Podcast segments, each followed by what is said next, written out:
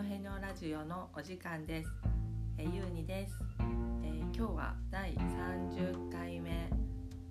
となります。なんともう今年にか始めて えっと7ヶ月も続いている毎週1回更新している番組です。えっと今日はマイマイがお休みです。ちょっとこの番組はゆるゆるやっていますので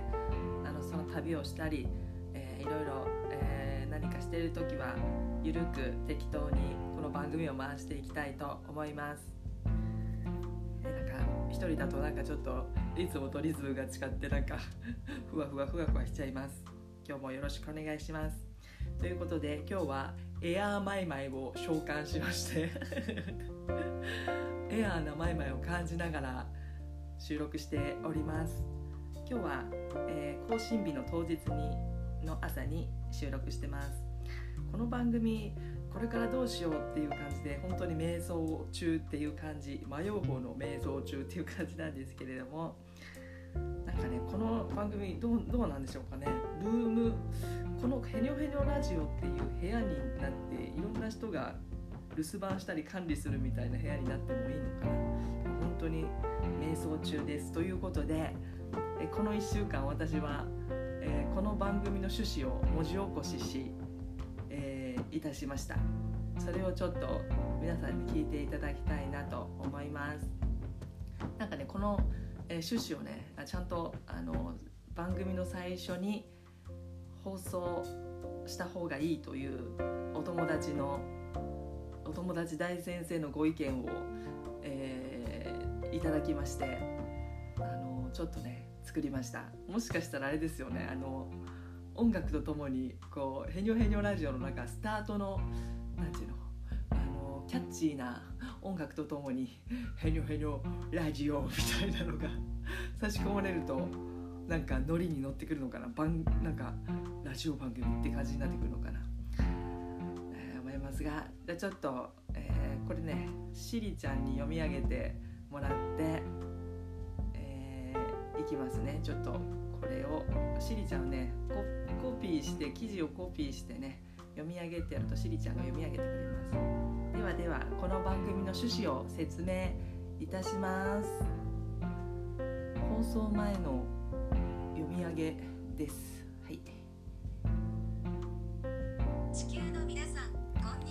毎週金曜更新のヘニョヘニョラジオのお時間です。どこに向かっているのか謎めいた瞑想中の不思議チャンネル。2022年8月5日第30回目放送この番組の趣旨は地球からほど遠い星からやってきたヒーラーアーティストのユーニさんと地球にほど近い星からやってきたキャリアウーマンのマイマイさんが週に一度銀河で出会い2人の糸端会議が皆様の元へ漏れ聞こえている体の番組です。マイノリティな星々をまた見歩んできたユニークで人間大好きドリーマー宇宙人のユーニさんとマジョリティな星々をまた見歩んできたキュートなコミショインテラジャント宇宙人のマイマイさんの対極なバランスで織りなせスピリチュアルと現実世界の架け橋トークプログラム。正反対の異なる環境の星々で生まれ育った2人で奏でる対談ジャーニー人生という旅のシェアの時間です。それでは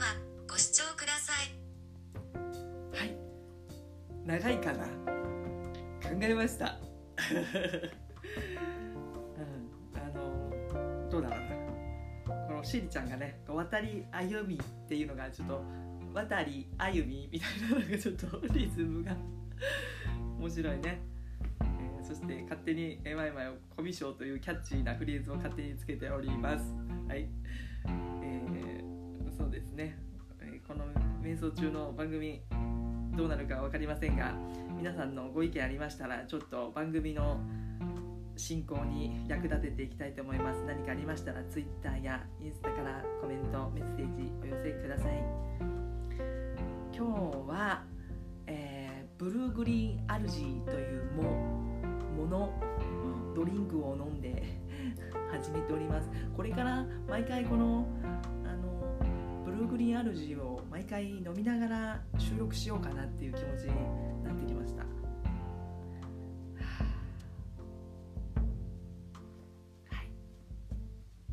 でそうこのねブルーグリーンアルジーを飲みながらこの番組を収録するっていう風になった時にあの思い出したのがあれ皆さんあのまあまあすごいあの知ってる人しかは知ってるかもしれないですけどあの中山康直さんっていうあの大技大麻を、えー、この地球あ日本ですごい広めてる活動されている男性の方がいらっしゃってすごいスピリチュアルな方であのもうもろ宇宙人っていう方で、まあ、本当にたくさんの、えー、書籍も出版されていて、あの大麻を育てる資格も持っていらっしゃる本当に現実的なこともしっかり動きながらそしてこの地球そしてこの日本を盛り上げているあのお一人だなという方がいらっしゃるんですけどその中山康直さんが、まあ、結構やっぱぶっ飛んだ体験をすごくたくさんしていらっしゃってあのその自分自身がその宇宙人とのコンタクトっていうのが夢の中で始まったらしいんですよね。確かそんな感じだったと思います。それでその夢の中であの君はその宇宙会議にあの出してあげるみたいな流れになって夢の中であのえ宇宙会議？宙会議って何するんですか？僕参加していいんですか？そんな偉大な会議にみたいな。そんな感じであの夢の中で宇宙宇宙船の中だったかな？ちょっと話緩くしか覚えてないですけどまあなんかその宇宙船の中ででみんなで各惑星っていうのかな、まあ、銀河の宇宙人さんたちがその円卓を囲むようにしてみんなで座っていらっしゃったらしいんですよ。でそこにあの中山さんも座ってそしたら本当に体の大きな宇宙人さんだったり体の小さな不思議な形をした宇宙人さんだったりたくさんいらっしゃったらしいんですね。それでそこに用意されたのが宇宙食みたいななんかすごく変な色をしたあの食べ物がこうみんなが食すように並んでたらしいんですよねその見てそれでみんながその宇宙食を一緒に円卓で食べるみたいな感じだったらしいんですけどでみんなで「はい食べました」っていう。そして中山さんはこれこれこのあと何があるんだろう？みたいのに思ったらこれで宇宙会議は終了です。っていう風になって解散になったらしい。解散というか、まあ、その会は終わったらしいんですよ。宇宙会議はみんなでご飯を食べて終わる。っていう。それが究極のシェアっていうんでしょうかね。あのなんかねそんな感じの話の印象でした。いやこれその話を私初めて聞いた時にもうなんかビビビビビってなんかこう頭から頭にビビビビビってこうなんかそうなんだよみたいな感覚が駆け巡ったんですよね。なんかそう。なんかこの番組もなんか一緒にいるだけでいいのかなとか人間関係も一緒にいるだけでいいのかもしれないとかなんか人それぞれねコミュニケーションとか感覚ってそれぞれだと思うんですけどなんかねそのあの宇宙会議でいいんだっていうなんかそれがね私のこう心の何て言うのかな癒しになったサポートになったっていうことがありましたが今日はその宇宙会議の食をイメージさせるブルーグリーンアルジ真緑の水を飲んでます。怪しい。怪しいです。何飲んでるんだろうみたいな。でねこの真緑のブルーグリーンアルジーを、まあ、豆乳でまあシェイカーしたりするとまたすごい不思議な色になってもろ怪しいっていう感じなんですけど今日はレモン水でマイマイおすすめのレモンの絞って飲んだらとっても飲みやすくてフレッシュです。染み渡ります。はい。あのそうこの番組ねよくねあのお友達とかねあのお客さんからね台本とかあるんですか？とか打ち合わせしてるんですか?」って言われるんですけどあの台本はないです最初ねちょっと用意してたんですけどあの私が毎回台本を読まずに暴走するものなのであのなくてよくねっていうマイマイの話、えー、で確かにっていうことでそれでいこうってなりました。はい私が大体取り乱し実行委員ですはい。さて、ヌーピー大好きマイマイさん今日はいらっしゃいませんけれどもきっと今頃スヌーピーをモフモフしながら今日も頑張って働いていると思います。最近まいまいさんお仕事が大変ハードな状況ですけれどもいろいろ人生ありますが進んでおります。そうあのちょっと今日はいろいろと振り返り、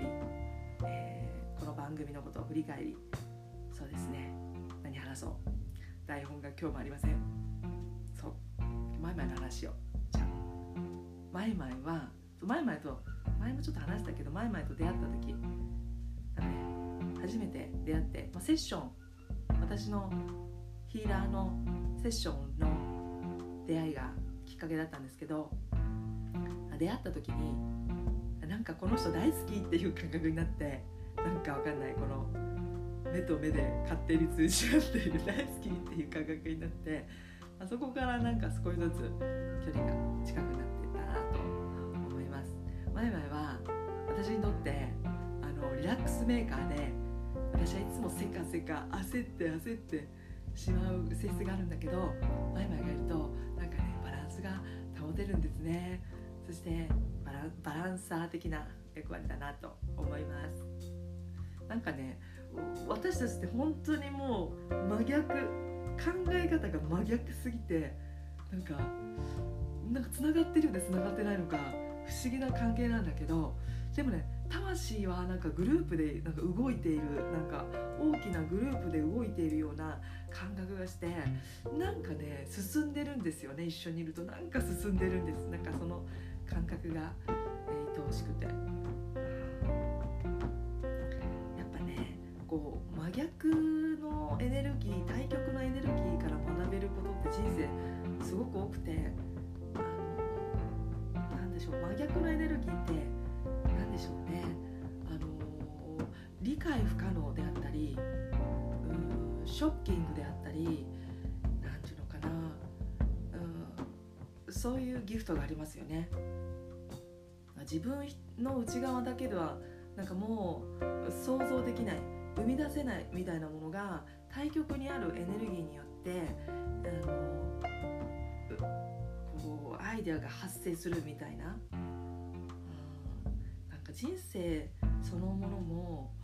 理解頭では理解できないスケールで成り立っててその理解できない働きがこの人生に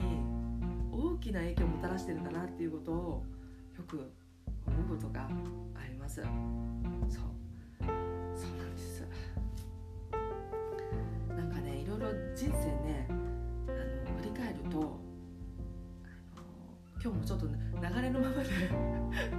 流れに流れて流れのままで話していますけれども思いついたままに話していますけれどもなんかねここ最近またね1週間ってねいろいろまた振り返っててあの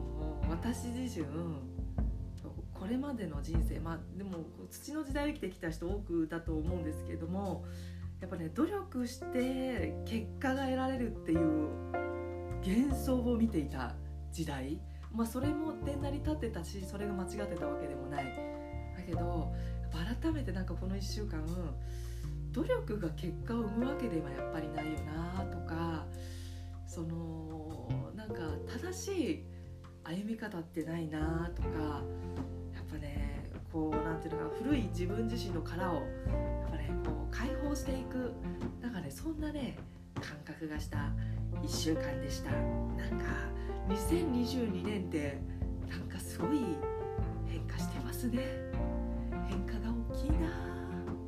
大きいな皆さん。いかがお過ごしですか？地球は今なんだかすごくシャッフルされているしなんだか不思議な時間にいるような感じがします。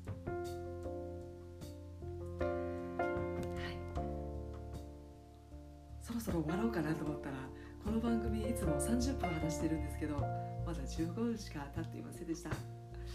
何を話していいのか一人だと思いつかないんでちょっと宇宙語を話してみよう、えー、なんかシシ、えー、ラファで好きなことをおしゃべりしたらいいのさっていうメッセージが降りてきました。はい。宇宙語っていうのはあの今ス HR 界でちょいと話題になっている、まあ、チャネリングヒーリングのツール、えー、シャーマンツールっていう感じでしょうか。そうだね。なんかちょっと今ね緊張ほどけた。なんか一人で一人で大丈夫かなとか思ったけどなんかね力が抜けました。ありがとうございます、うん、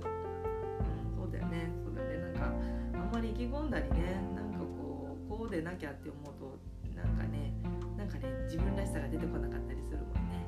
自由でいいんだな。もうじゃあもうまたちょっとへ私のらしいへにょへにょの話ちょっとね出していこうか。うん。あそう。なんかね日常の会話ですけど最近断捨離がねすごい進んであのごあのお部屋のキャパシティがだいぶ広がってきたのであの不思議と何でしょう現実世界で起こることとあと精神世界で起こることってなんかやっぱリンクしてるなって本当にいつも思うんですよね。なんか内なる自分自身の内側で起こってることって現実世界で現象化されたりまたその逆もしかりみたいな感覚でだから現実からやってくるサインや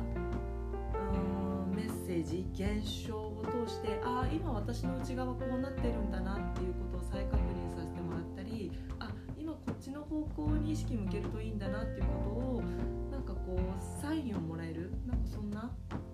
うんあの感じですね。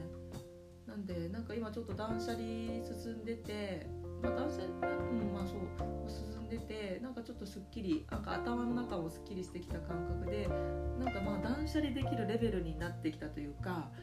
なんかこうインプットしてインプットインプットしてみたいな時とアウトプットしてアウトプットしてアウトプットしてみたいなタイミングってやっぱりこうバイオリズムみたいなリズムがあって。うん、なんかこうずっと断捨離ばっかりしてても得られないずっとこうインプットを貯め続けてもこう成長できないみたいなことがあってやっぱりあ呼吸と一緒で、まあ、吸って吐いてみたいなバランスって大切なのかなと思ったりして、まあ、なんかそういう今サイクルに入ってる気がします。まあ、あの断捨離って苦手な方すごく多いのであのなんかスターシードさんとかうんなんでしょうねもそうだし人間関係が苦手とかなんかお掃除とか断捨離とか整理整頓苦手とかかみんなそれぞれなんかあるので。まあ、だからできなくてもなんか全然問題ないのかなとなんか機能が違うっていうか、ね、世の中ってあれがいいよこれがいいよとかこれができないとダメだよねとかってなんかいろいろ発信されてますけど多分それらってその人たちが思っている習慣だったり成功法則ああのなんでしょうねそれぞれの、まあ、理論哲学みたいなのがあるのかなって、自分にしか生み出せない、うん、世界観とか、まあ、自分の価値観って本当にあの人と違うもの、うん、もあったりするのでなんかそこら辺もねなんかあの自由に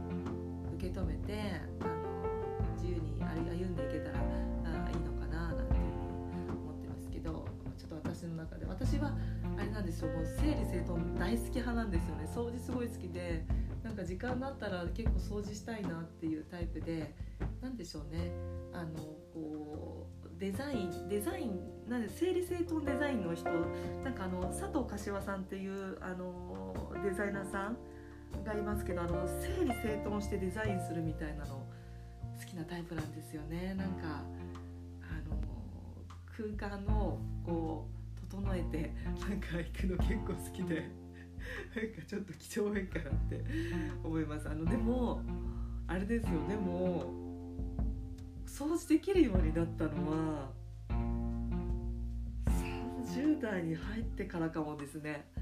それまでもいつも子供の時は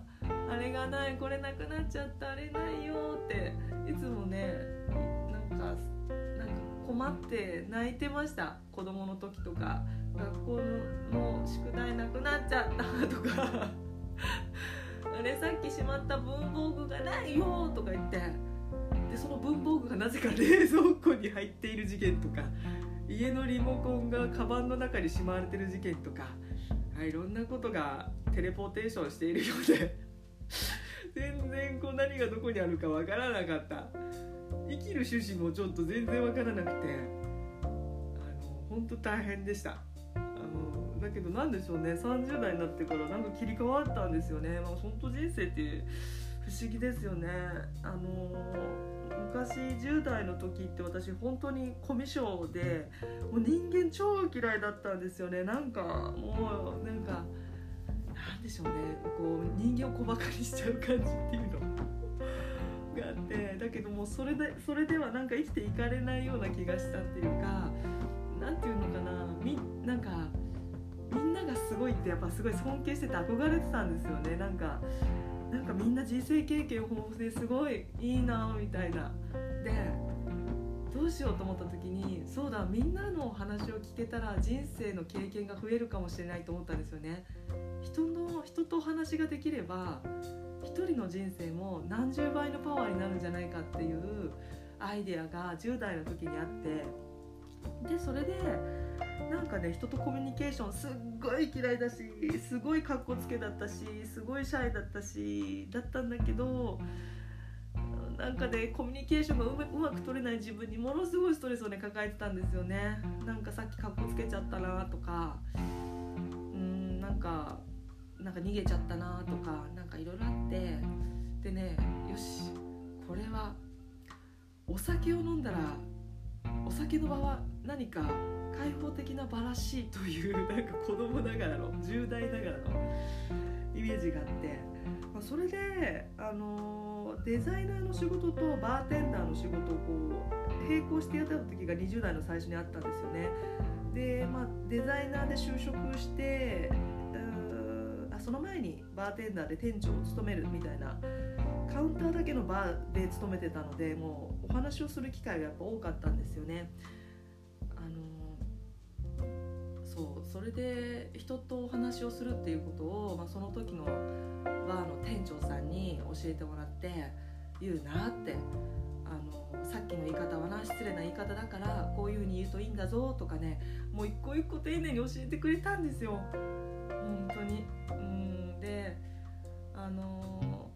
仕事手を動かして仕事してるだけじゃなくて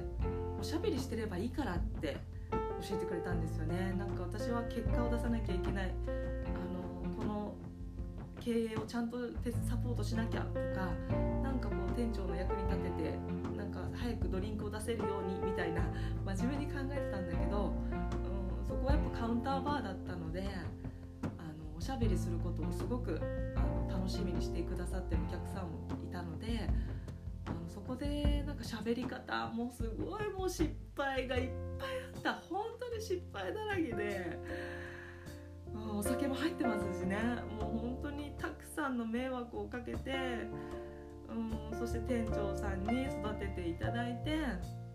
そのど女性の店長さんも本当に実生経験がめちゃくちゃ豊富ででお客さんも人生経験が本当に豊富で私そこで何て言うのかな自分がすごいあのなていうのかな誤解していたこととかあの視野が狭かったことを本当に叩きのめされ知らされてこんな人生を歩んできた人がいるんだこんな苦労する人がいるんだそんなことってあるんだギフトもスペシャルなハッピーなお話も本当に悲しいお話なんかもいろいろ聞いてああそうかってなんかね本当に、うん、そこでの経験は本当に私にとって大きな学びで。うん、そこからね不思議とあのお酒の力も借りながら、まあ、お酒ってリラックスできたのであのお酒ほとんど飲めなかったんですけどお酒を飲んで吐いてお酒を飲んで吐いてという、まあお酒を、まあ、カクテル作ったりしてたんでお酒を覚えるっていうこともしながら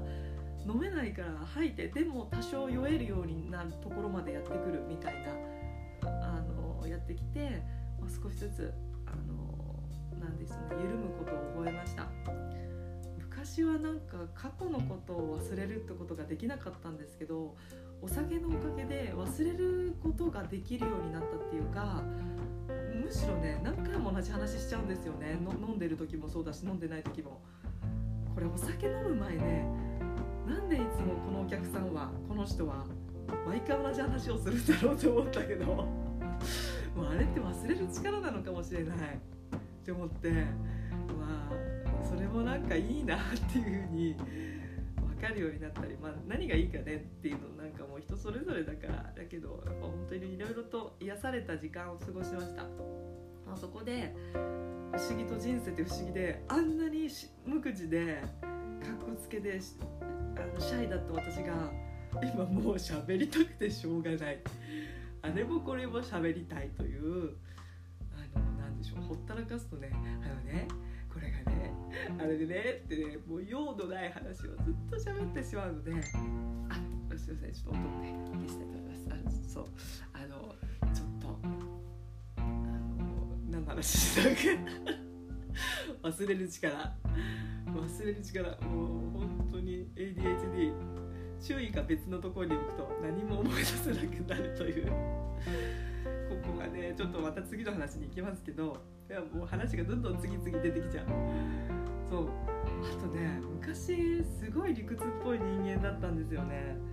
で超理屈っぽくてもう完璧に完璧に完璧にやるんだって言ってもうほんとね完璧人間だったんですよね。で ADHD で発達障害っぽいところがあったんでなんかね勉強するのもすごく遅かったしなんか言葉が全然入ってこなかったし文字も全然入ってこなかったので学校の趣旨が全然分かんなくてこれ何やってるんだろうってマジでずっと思ってて。で高校生ぐらいになった時にやっと趣旨が分かったっていうかあこれ勉強してたんだみたいな感じにやっと分かったっていう感じですなんかなんちゅうの子供時代とかなんか全然話聞いてなかったからなんていうのなんかみんなでなんか物作ってるなとかあなんか本読み上げてるなみたいななんか何してるか本当によく分かんなくて。でなんか先生がじゃあこれであのネントで遊ぼうみたいな感じで喋ってると思って聞いててネントで遊んでたんですよね。そしたら「ゆうちゃんこのこれは立体的に作るものじゃないけど平面で作ってください」みたいな。平面？でもなんかネットで遊ぶのになんで平面で作んなきゃいけないんだろう。しかもすごい結構薄っぺらいみたいな。なんで？みたいな思ったら